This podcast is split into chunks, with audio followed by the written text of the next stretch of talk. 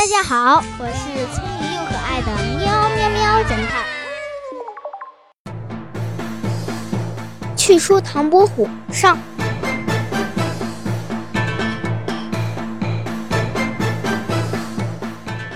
小朋友们，你听说过唐伯虎吗？没听过也没关系，听完喵侦探的故事，你就对他大概了解了。还有一个家喻户晓的故事叫《唐伯虎点秋香》，但是我们这里不是讲这个故事啦，我们来说说他小时候的有趣的故事。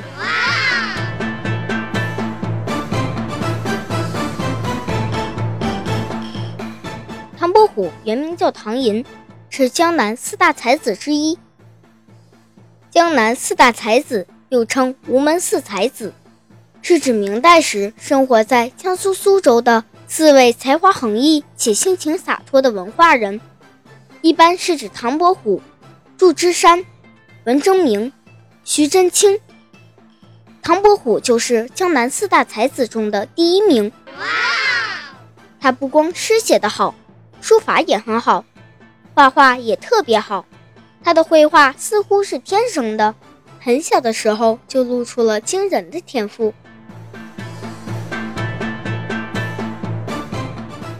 据说唐伯虎小时候住在苏州，家境贫寒，父亲靠开酒馆为生。唐伯虎从小喜欢画画，十三岁那年，为了帮父亲照顾酒馆，便辍学在家。他总是忙里偷闲地画两张画，如果画出满意的作品，就把它贴在酒馆的墙上。祝枝山是远近闻名的大才子。一天，他来到店中喝酒，看见了墙上的画，很是喜欢，就指着一幅鱼画对老板说：“老板，这画真不错呀，画得好，能否把这幅鱼画卖给我？”唐伯虎父亲一听，虽然很高兴，但还是推辞道：“这是犬子胡乱画的，您要是喜欢，就拿去吧。”祝枝山一听这画竟然是个孩子画的，于是好奇心大发，问道：“我能否见一见这作画的孩子呢？”父亲把唐伯虎带到祝枝山面前：“你叫唐伯虎？”“是的。”“多大了？”“十三。”“哦，跟谁学画画呢？”“我都是自己模仿古人的画学的，没有老师。”哇，这么厉害！于是转向唐伯虎父亲说：“这个孩子很有画画天分，如能找个老师，想必日后必定有所作为啊！这样吧，我来帮他找个名师。”哎呦，那太感谢您了！第二天，祝枝山带着画师沈石田来到了酒馆。沈石田看过唐伯虎的画后，也是赞不绝口。情不自禁地说：“小小年纪画成这样，真是不错。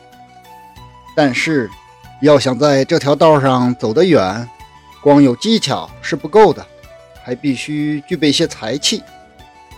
这样吧，我给你出个字谜，如果你能答出来，我免费教你画画。”“好的，您出吧。”“嗯，字谜是这样的。”去掉左边是树，去掉右边是树，去掉中间是树，去掉两边还是树，这是什么字？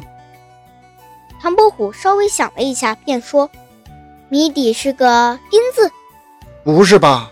我沈石田张着嘴说不出话来，没想到小小年纪这么有才。我还不快快跪下叫师傅！唐伯虎一听，马上跪倒在地，弟子拜见师傅。从此，唐伯虎便在沈石田门下学习画画。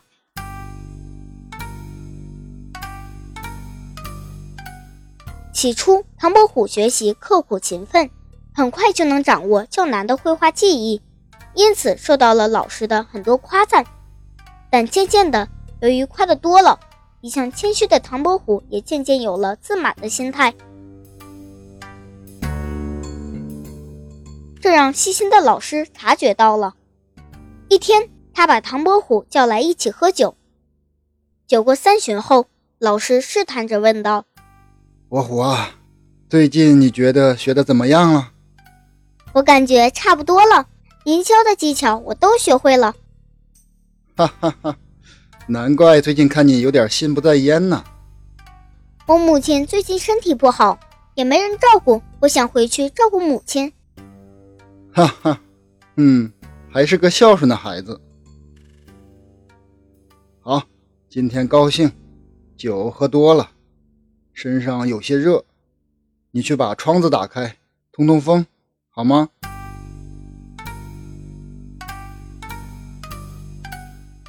于是唐伯虎就站起身，摇晃着走去开窗，可他怎么也推不动那两扇窗。嗯，